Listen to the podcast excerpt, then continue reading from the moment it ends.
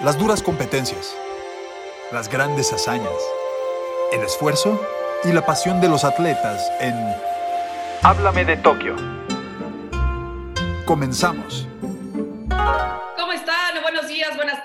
Buenas noches, que ya ni sabemos en estos Juegos Olímpicos. Bienvenidos a esta edición de Háblame de Tokio. Tlatoani Carrera y Cristina Alexander con ustedes. Tlato, y es que ya estamos en los últimos días, increíblemente cuando hace un mes, dos meses, no sabíamos si iban a suceder para empezar estos Juegos Olímpicos. Finalmente estamos aquí y ya estamos ya en los últimos días. ¿Cómo estás, Plato?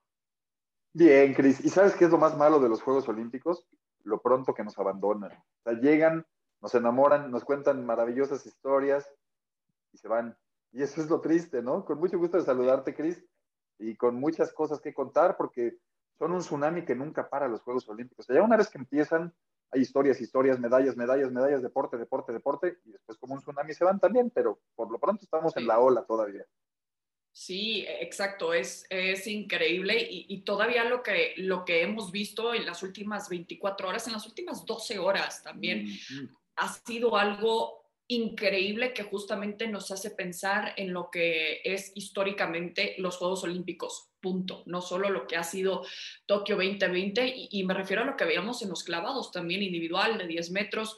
Eh, de nueva cuenta, lamento decirlo que existió un nuevo cuarto lugar para, para, México, pero bastante destacable lo que vimos de Gaby Agúndez, de cómo se pudo recuperar también al Orozco, porque se clasificó en el último, en la última plaza también para llegar a la final anoche y poder estar también con su compatriota.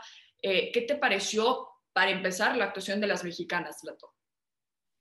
Me pareció una gran actuación, Cris. Las dos venían con la tranquilidad de haber sido medallistas en los clavados sincronizados, ¿no? Eso siento que les dio cierta relajación de decir, ok, una medalla ya la tengo y puedo luchar tranquilamente por otra, porque ya no voy a regresar a México con las manos vacías.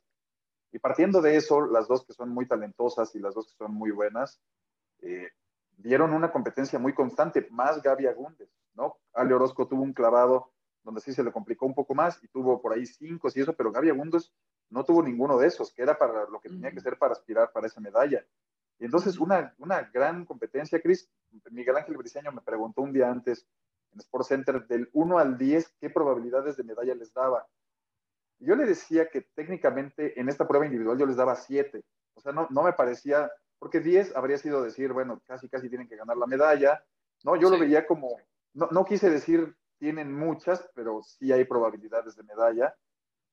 Y bueno, desafortunadamente, yo creo que se quedaron más cerca de lo que yo pensaba, pero desafortunadamente no pudieron dar ese brinco final, ¿no? ¿Crees? Sí, exacto, porque por lo que veíamos en la semifinal, lo de Gaby principalmente era como para pensar que después de esta muy buena actuación podía ser algo bastante importante y, y lo hemos platicado, Tlato, y, y, me lo has dicho también, pero eh, es el mismo caso lo que vemos aquí, ¿no? Que prácticamente están luchando por ese tercer lugar, no necesariamente por, por el uno y el dos. Y mi palabra para hoy, y lo, lo estaba buscando, es la palabra perfecto. Eh, en, lo imaginé, en qué padre. Sí, que, que, que, se dice Kanteki na o Kanzen. Sí. También hay dos maneras eh, de decirlo. Kanteki na o Kanzen también. Y es que es lo que veíamos de, de Hong Chan, la, la china de 14 años, que en dos ocasiones tiró un clavado perfecto. Y no estamos exagerando cuando decimos perfecto, no, no, ¿eh? porque recibió en dos ocasiones 10 de cada juez. Sí, siete dieces, tal cual, ¿no? Por, sí. por cada vez. Y en todos los demás, Cris, hay que decirlo también, tuvo por lo menos un 10, ¿no? En el último, o sea, tuvo dos de estos perfectos que dices, dos de siete dieces. Después, en el último tuvo seis dieces y un 9.5, que dices, ahí es como el maestro que no te quiere dar el, ya el 10 final, que dices, ya, ya sí. no seas así, ya, ya está, ya la viste, todos le dieron 10, ya, ¿qué pierdes? Que bueno, ya, ya, ya más allá, pero y en todos los demás clavados, Cris, en algún momento tuvo un 10 también. Un poco lo que te decía es que yo he visto muchos clavadistas chinos cercanos a la perfección, pero creo que nunca había visto una tan perfecta. O sea, nunca había visto una que tuviera de verdad tantos dieces, ¿no? Esto, esto me parece inédito. Y, y, a tan joven edad, porque ya hemos visto medallistas de 13 años eh, en la disciplina de skateboarding también que debutó y de qué manera. Pero acá también como que nos hace recordar de lo que fue esa perfección eh, realmente, porque así lo calificaron en su momento de, de Nadia Comaneci, porque tener esa mentalidad, ese tipo de entrenamiento, porque muchos quisieran alcanzar también eso ya en sus veintitantos años de, de, preparación, pero aquí apenas tiene 14 años de edad, entonces es algo eh, realmente como, como impresionante e, e, irreal de ver, ¿no? Porque pues esperas eso, ¿no? Quizás no le van a dar un 10 perfecto, pero se va a quedar, como dices, con el profe necio, ¿no? De que, no, no, le voy a dar un 9.5 también, de que yo sé que le echó ganas, pero, pero no, o sea, no, no voy a poner yo su nombre en los libros de historia, pero que al final de cuentas, ahí está, la, la de 14 años, Telato. Increíble.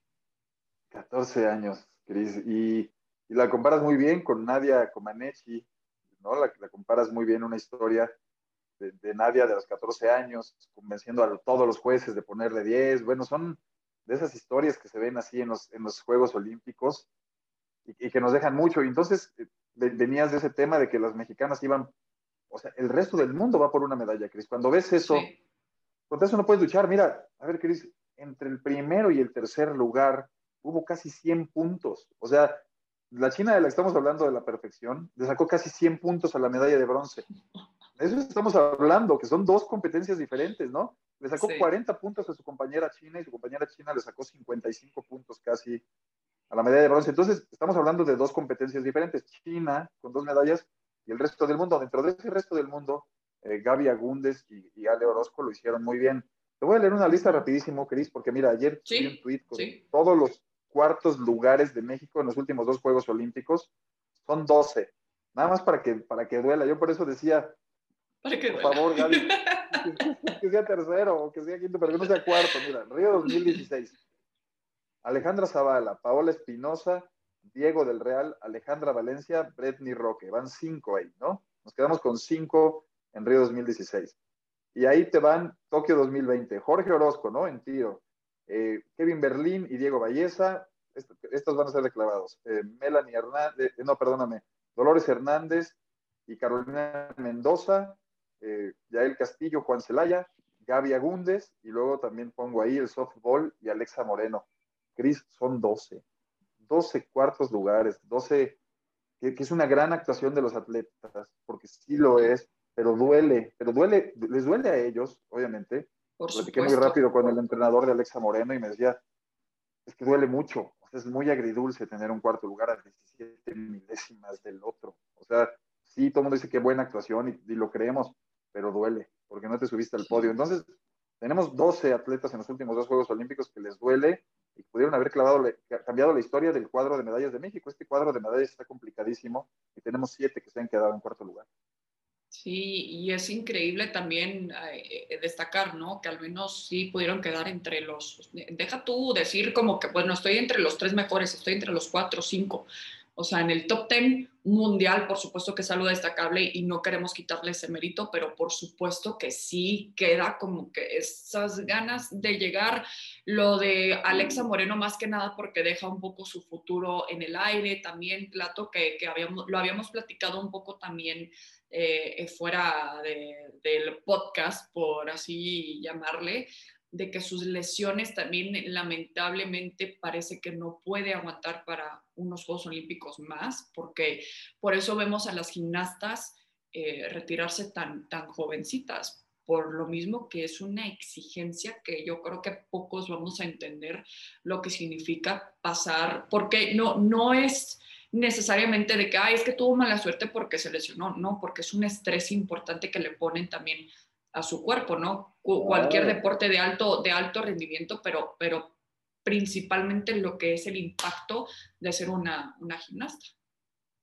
Completamente, completamente. El impacto de ser una gimnasta le pegas a todo, a todas tus articulaciones, Chris, ¿no? O sea, estás brincando sobre todas tus articulaciones, estás golpeando las rodillas, tobillos, la que me digas, cadera, eh, hombros, to todas las articulaciones las estás golpeando. No es lo mismo que la natación, por ejemplo, que tu peso va en el agua y que es mucho más, no, lastimas músculos y lastimas cosas, pero no lastimas sistema óseo. aquí las, gimnastas sí les pasa eso, ¿no? Y por eso hablamos de tantas lesiones. Y, y sí, bueno, sí, sí me decían, duele, duele. O sea, es muy agridulce un cuarto lugar. Y lo sabemos, Cris, porque estás a un paso, a un paso del podio, has hecho tanto, estás a punto de coronar todo tu esfuerzo ya con una última medalla y te quedas ahí, bueno, qué, qué doloroso. Por otro lado, qué loable y, y qué, qué, gran esfuerzo, ¿no? Eso, eso lo hemos dicho todo el tiempo, qué, qué bueno tener atletas así. Qué lástima que en la parte final algo no les favorezca y se queden, ¿no?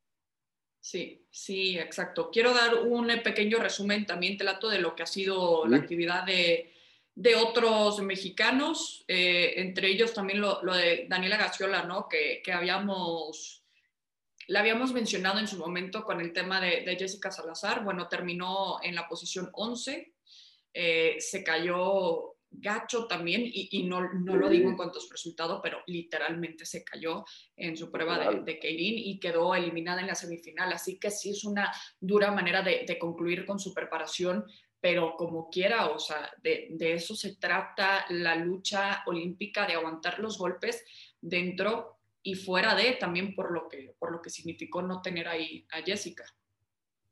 Completamente, e, ese fue el primer golpe para Daniela, ¿no? Y, cuando ¿Te acuerdas? Platicamos con Jessica. Jessica decía que Daniela estaba destrozada en su momento. Decía que Daniela, llevábamos cinco años planeando esto. Y contra eso van los atletas olímpicos de México, Cris. Eh, vamos contra los federativos. O sea, vas contra el que te, el, te, te, te, tenía que ayudar porque eres campeona del mundo, porque eres de las que puede ganar una medalla. Ese, ese que tú dices, oye, no, estoy muy cerca de ganar una medalla, este seguro me va a ayudar, ese te mete el pie. Ese es el que te sí. tira si puede. ¿no? que se supone que tendría que ser tu amigo. Entonces, bueno, tristemente Daniela Gagiola no puede eh, subirse al podio en el Keirin.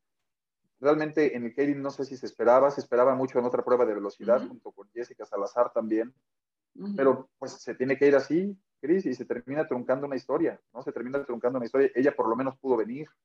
Ella por sí, lo menos pudo estar, sí. ponerle nombre y objetivo a toda su lucha, ¿no? Es decir, ok, uh -huh siempre pensé que quería estar en Tokio, estoy en Tokio. Ya lo que venga es otra cosa. Pero, pero bueno, sí, eh, buena actuación de, de, de, Daniela Gagiola, no le da para estar más cerca y sí se va con un golpazo, muy fuerte. Sí, sí, literalmente también, pero eh, al menos como dices, ¿no? Pudo ir, pudo tener participación, al igual que en la marcha de los 20 kilómetros, Andrés Eduardo Olivas, que quedó en décimo primero con un tiempo de una hora 22 minutos y 46 segundos.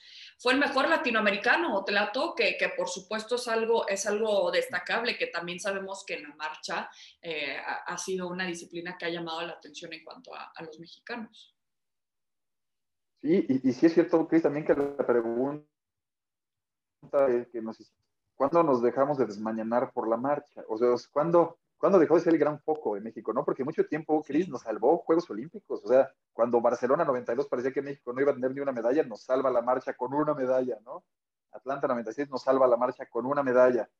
Y de repente dejamos de tener nombres como para que digas, claro, este marchista lo voy a seguir porque van a... No, son buenos, obviamente, como todos, eh, como todos los que van, pero ya no está México ahorita en este momento con un nombre que digas, claro, ese marchista sí nos va a dar, ¿no?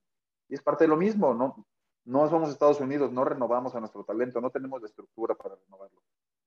Sí, es como una generación y difícilmente también vemos que, que, uno lo siga.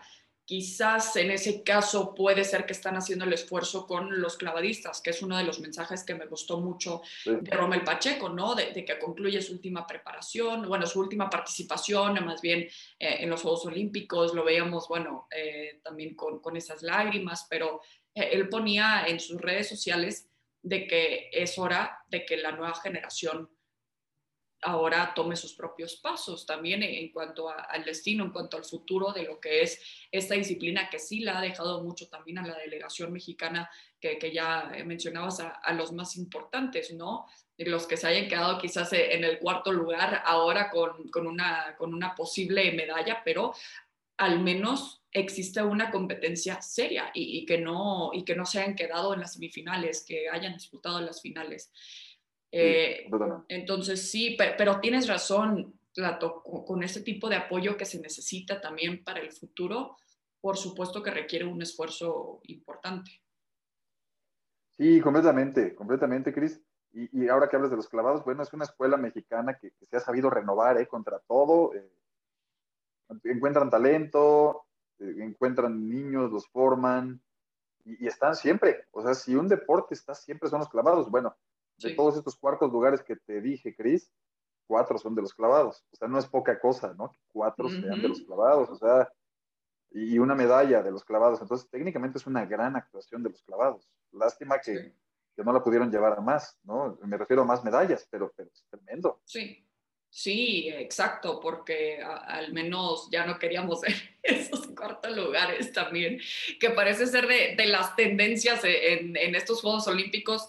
Trato, pero también rápidamente quiero mencionar lo que veíamos momentáneamente de, de Paola Morán, eh, específicamente en su Twitter, ya no está el tweet, pero puso como, como un mensaje largo, en resumen, que dice, ya vi demasiadas veces ese comentario y lo tenía que decir, es que no hay cosa más insultante que pensar que vamos con esa mentalidad. Somos atletas, somos competitivos y esa mentalidad que dice, para todas esas personas que comentan, entre comillas, nos va, no, no más van a pasear o cosas por el estilo, no han sido alguna vez el mejor promedio de su salón, de su generación, han ganado algún premio estatal, regional, mundial, o se han esforzado por lo menos para hacerlo, tiene un punto. porque ya, ya, ya habíamos eh, eh, platicado un poco de, de, lo que era como que esta tendencia de, de, criticar y de señalar y desde nuestro sillón y, y todo como que es tan fácil, ¿no? De que, ay, ese clavado no estuvo tan bueno yo lo que hubiera hecho. No, porque tú no estás ahí, porque no, no tienes el mismo nivel, es la realidad. Aunque seas un clavadista meramente entrenado y profesional o, o, ya un ex clavadista, también puedes opinar al respecto porque sabes lo que significa llegar hasta ese momento. Pero, ¿qué te parece esto de, de Paola Tlato? Me parece que, como dices tú, tiene un punto y, y un punto muy importante, ¿no? Entiendo que lo haya quitado, seguramente le llovieron críticas, le, llueven críticas a todos los atletas de todos modos, pero qué bueno que lo dijo y qué bueno que confronte a esta gente que, que molesta a los atletas, que, que, se atreve en algún momento, porque ella dice, ¿por qué nos llaman fracasados? ¿De, de qué hablas? O sea, y, lo hemos platicado muchas veces, Cris, ¿quién puede presumir ser uno de los 10 mejores doctores, abogados, eh, periodistas, ingenieros del mundo? 10, de, los 10, de los 50, Cris. O sea, si a nosotros nos dijeras, estás entre los 50 mejores periodistas del mundo, imagínate lo que eso significa. Entre los 50 mejores cardiólogos del mundo, cuando hay millones de cardiólogos. Bueno, quien logre eso y se atreva a criticar a los atletas, a lo mejor tendrá como una base de decir, sí, claro, yo soy el cardiólogo número 4 y sí te critico porque diremos, ok, bueno, te escucho, has tenido toda una vida de dedicación. Pero desde un sillón criticarlo, Cris, y me gusta mucho este, este mensaje de Paola porque es, ok, entonces levántate y sé ganador tú. Eso, eso es, o sea, no me le eches a mí, no te sientas perdedor por mí.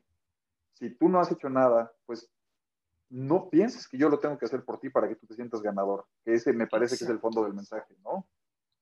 Exacto, y tiene un punto, ¿no? Si tú has sido mejor de tu generación, si has ganado alguna competencia regional, y por darte un ejemplo, eh, yo conozco a alguien que, que, ganó el maratón de Monterrey, eh, no recuerdo en qué año, pero en los 80 sí fue de que, ¿cómo que ganaste el maratón? ¡Wow! Y de una ciudad, o sea, no a, no a nivel mundial. Eh, no es cuestión de, de ese tipo de, de, admiración de solo de que, ay, pues es que le echó ganas. No, e, e, esa admiración de, de realmente dedicarle a, a lo que es tu arte, tu pasión eh, en cualquier cosa, como dices, el mejor periodista, de los mejores cardiólogos del mundo. Entonces, sí, qué bueno que lo dijo Paola. Lástima que lo haya bajado porque sí es un mensaje súper importante y yo siento que muchos atletas que han recibido ese tipo de críticas y, ni siquiera meramente los mexicanos, seguramente lo, lo, leyeron y dijeron de que, ay, qué bueno, qué bueno que, que al menos alguien se atrevió para, para decirlo. Alguien tiene que decir. Buen mensaje. Exacto, exacto. Y, y, y, qué bueno, al menos aquí lo podemos, lo podemos destacar eh, de, lo de Paula, de lo de Paula Morán, que me encantó verla competir también con esa cara de, de guerrera también. Así que no solo en la pista, sino también ahora con este mensaje. Tlato, hacemos una pequeña pausa, pero seguimos con más en Háblame de Tokio. Buenísimo. Háblame de Tokio. Qué bueno que sigan con nosotros en esta edición de Háblame de Tokio. Vamos a destacar Tlato de los atletas mexicanos que, más nos han llamado la atención, al menos en lo que llevan estos Juegos Olímpicos. Ya a punto de concluir, no queremos, no por favor, pero lo tenemos que platicar. Tlato, eh, a ver, ¿con, quién, te, quién te llama la atención? O más bien, si te hago esta pregunta, ¿quién se te viene a, la mente? Mira, me gustaría mucho como contar historias de lucha, como dices tú, y entonces la primera que se me vendría a la mente a mí sería Alexa Moreno, ¿no? Porque eh, platicamos un poquito de ella ya hace ratito con las lesiones, con todo, pero hay que ver como, como el paquete completo, ¿no? Como todo lo que significa, antes que nada, tener una gimnasta, una gimnasta así de destacada, un deporte que es tan complicado y que esté metida en los primeros lugares, que haya sufrido bullying cibernético en Río, hablando, hablando de Paola Morán y hablando de todos ellos, bueno, esto, esto ha sido una práctica reciente y, y, que se metieran con su cuerpo y que se metieran con la forma como se ve y que ella haya dicho, lo siento, soy mexicana y me veo como mexicana, un poco como diciendo, pues somos todos, o sea, también tú que me estás criticando seguramente eres así, nada más que ella con la gran diferencia, Cris, de que ella es una mujer dedicada, fuerte y campeona. Esa es la gran diferencia entre, entre Alexa y los que lo critican. Y, verla luchar y quedarse a 17 milésimas, eh, conociendo eso, conociendo lo que le costó trabajo después de ese momento y después ganar una medalla de bronce mundial y después llegar a unos Juegos Olímpicos lastimada, ¿no? De tanto esfuerzo, de tanto tiempo, de tantos golpes. Eh, a, mí para, e, es algo que me inspira mucho y que me gusta mucho destacar. Estoy totalmente de acuerdo y, y, me gusta eso que mencionas porque es realmente como una lucha que tiene no solo al momento de competir en sus entrenamientos con las lesiones, sino también estas críticas que veíamos que, que al final, eh, en lugar de caer en esas impresiones y, y decir de que, ¿sabes qué? Me voy a quedar eh, en esto siguió adelante y la veíamos compartir un podio con nada más y nada menos que, que Simone Biles también presumiendo ahí su, su, medalla de, de bronce mundial. Eh, entonces, me, encanta, me, emocionó mucho verla, eh, no solo obviamente competir puntos, sino también en llegar hasta donde pudo. ojalá no sea lo último, pero a mí me encanta cómo es Alexa, la impresión que tengo de ella también. Eh, cómo disfruta las cosas. Sabemos que en cuanto a la cultura japonesa es súper fan, le encanta temas de manga, de anime. Y una de las canciones también que, eligió para una de sus rutinas, hasta el artista también como que dijo, wow, Alexa Moreno usó mi rutina, que, de, mi, mi canción en su rutina, qué increíble. Entonces realmente fue a Tokio a vivir su sueño. Y con esta palabra me quedo también de lucha, plato, porque quiero hablar de Jane Valencia también, que también me emocionó mucho verla en este escenario. Cuando la presentan, cuando entra también a, a, ahí a, la batalla, a lo que es para ella su guerra también, la lucha, el pisar ya ese terreno ya la hizo histórica, punto. Entonces, siendo la primera mexicana eh, de, clasificar a unos Juegos Olímpicos en esta disciplina de lucha, ver y escuchar cómo, cómo la apoyaba también Ale Bonilla, que también se ve que tienen una relación súper divertida, también que lo están disfrutando bastante y que entrenan juntas y que presumen sus pelos despeinados y, es, parte de y las ves felices y lo que significa para Jane, porque tiene esta historia también tan increíble de ser médico, de ser, por supuesto, este, madre, que porque lo tuvo que dejar un ratito. En Londres 2012 no llegó, en Río 2016 tampoco pudo llegar. Y, ya por fin se pudo clasificar a unos Juegos Olímpicos. Y me atrevo a decir que no es lo último que vamos a ver de, de Jane Valencia, porque en octavos quedó fuera, enfrentando a, a, la rusa también, que fue una lucha bastante bastante complicado también, porque arrancó con todo y nos estábamos escribiendo, trato de que arrancó con todo. Lamentablemente no, no le alcanzó para más, pero para mí fue como que de los momentos, y, y es lo que tiene especial también nuestro trabajo, ¿no? Y lo hemos dicho, lo que significa poder entrevistar a estas personas, a estos... Eh, seres humanos también que saben combinar lo que es ser un ser humano y por supuesto tener todavía este nivel de, disciplina es espectacular y luego poder verlos competir como que sí te genera una emoción muy padre. Entonces me encantó verla en ese, en ese escenario, por supuesto. Y cuando, cuando pensamos también en otro tipo de, de atleta, eh, bueno, Jane realmente abre las puertas a lo que ya hemos destacado, a, futuras generaciones. A futuras generaciones. Y si es lo que dices, Cris, uno las conoce, empatiza con esas historias y las ves después si quieres que les vaya muy bien. Me acuerdo mucho cuando hiciste esta historia, que me platicabas que había aprendido a luchar con sus hermanos, realmente, ¿no? O sea, eh, ¿quién, quién no ha aprendido a luchar con sus hermanos? Bueno, ella, hija menor de una familia con dos hermanos, bueno, tenía que luchar, pero se volvió una luchadora y, lo que dices, contaste ya muy bien su historia, pero el verla enfrentarse a una medallista olímpica, que era la rusa, o sea, siempre es mala noticia que te toque una rusa en la primera ronda, en, lo que sea. Eso, eso va a ser muy complicado siempre. Pero verla con esa garra, verla con ese espíritu gladiador, no se hizo menos nunca, eh, empezó ganando la, lucha, eh, no, inspiradora, inspiradora y estoy de acuerdo contigo que abre una puerta que era necesario abrir por una mujer y que solamente alguien con la fuerza de Jane pudo abrirla hasta este momento y ojalá que de aquí en adelante muchas más la tengan.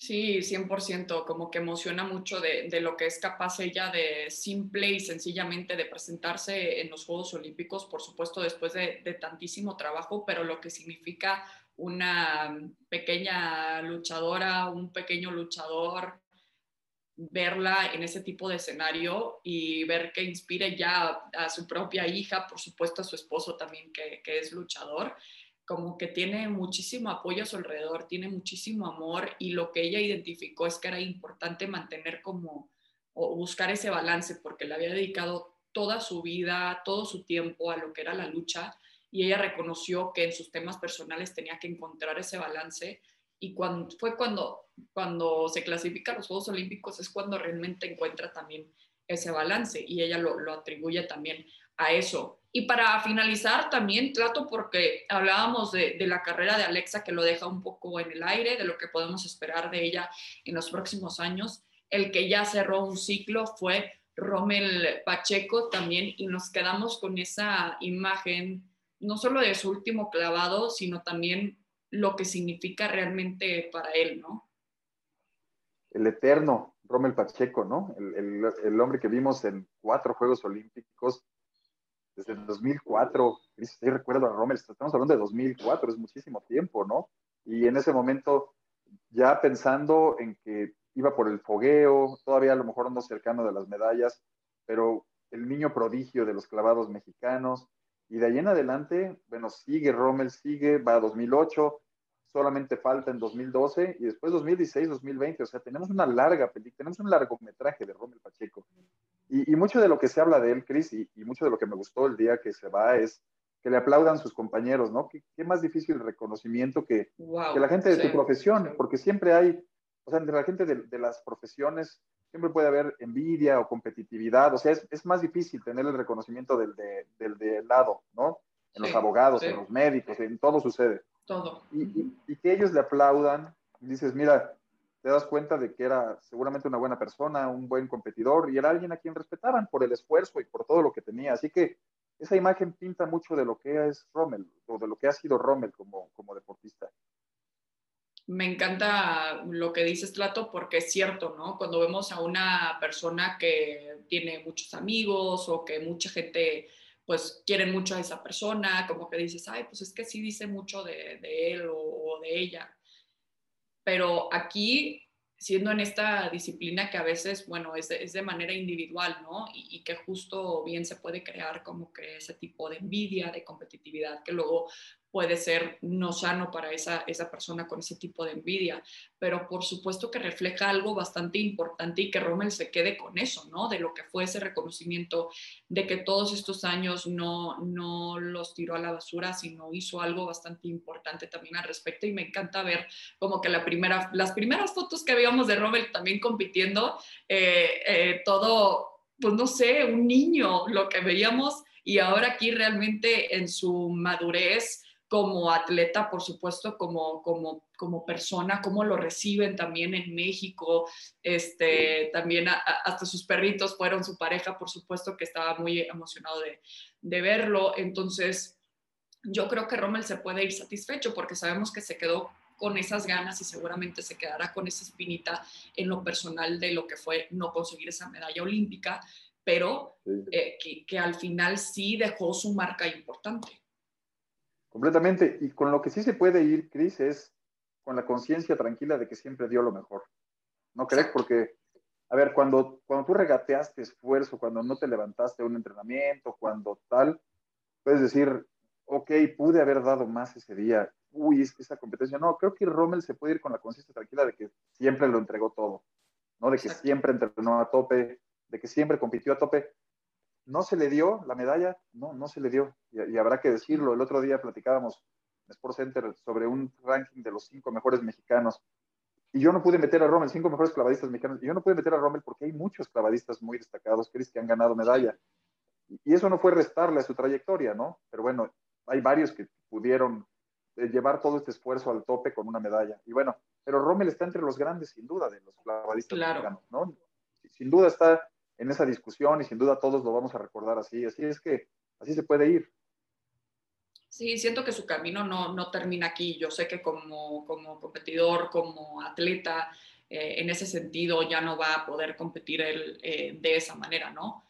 Pero ¿por qué no pensar en que sí puede todavía mantenerse en este mundo que claramente le tiene mucha pasión? Bueno, hasta lo veíamos disfrutar también los baños en, en hielo, así que por las tinas que, que, los llenaba y dijo, uy, no, no gustan, y dices, no, gracias, pero para él es como que, uh, hora de, de, de, recuperación, porque pues es parte de su disciplina que tanto ama y está dispuesto a, a aguantar hasta esos detalles, ¿no? Sí, sí, sí, completamente.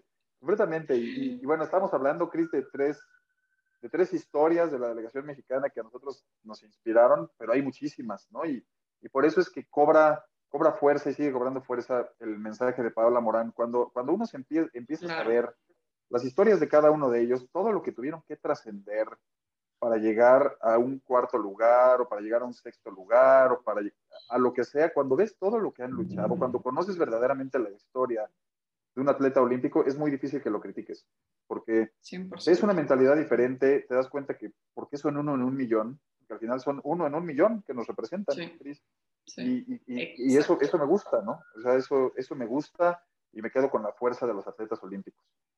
Estoy totalmente de acuerdo, que nos inspiren en nuestro día a día de esa disciplina, en lo que nos dediquemos, no tiene que ser algún tipo de, de deporte, sino en esa, en esa personalidad de trabajar en lo tuyo, de enfocarte, de ignorar esas críticas para realmente dar lo mejor de ti día con día. Trato, con eso vamos cerrando esta edición de Háblame de Tokio con, con, un mensaje positivo gracias a estos atletas que nos han dado eh, un mensaje bastante importante y, ni siquiera nos tienen que, que decir con, con palabras, sino con lo que hemos visto de ellos, al menos en estos Juegos Olímpicos. Así es, Cris. Y, sigamos aprovechando los últimos días que quedan de historias inspiradoras para inspirarnos y igual luchar por ser mejores. Así es. Con eso cerramos esta edición de Háblame de Tokio, pero nos vemos hasta la próxima en estos uh, últimos días de los Juegos Olímpicos. Gracias. Bye. Abrazo, Cris. Bye. Las duras competencias, las grandes hazañas, el esfuerzo y la pasión de los atletas. Aquí termina. Háblame de Tokio.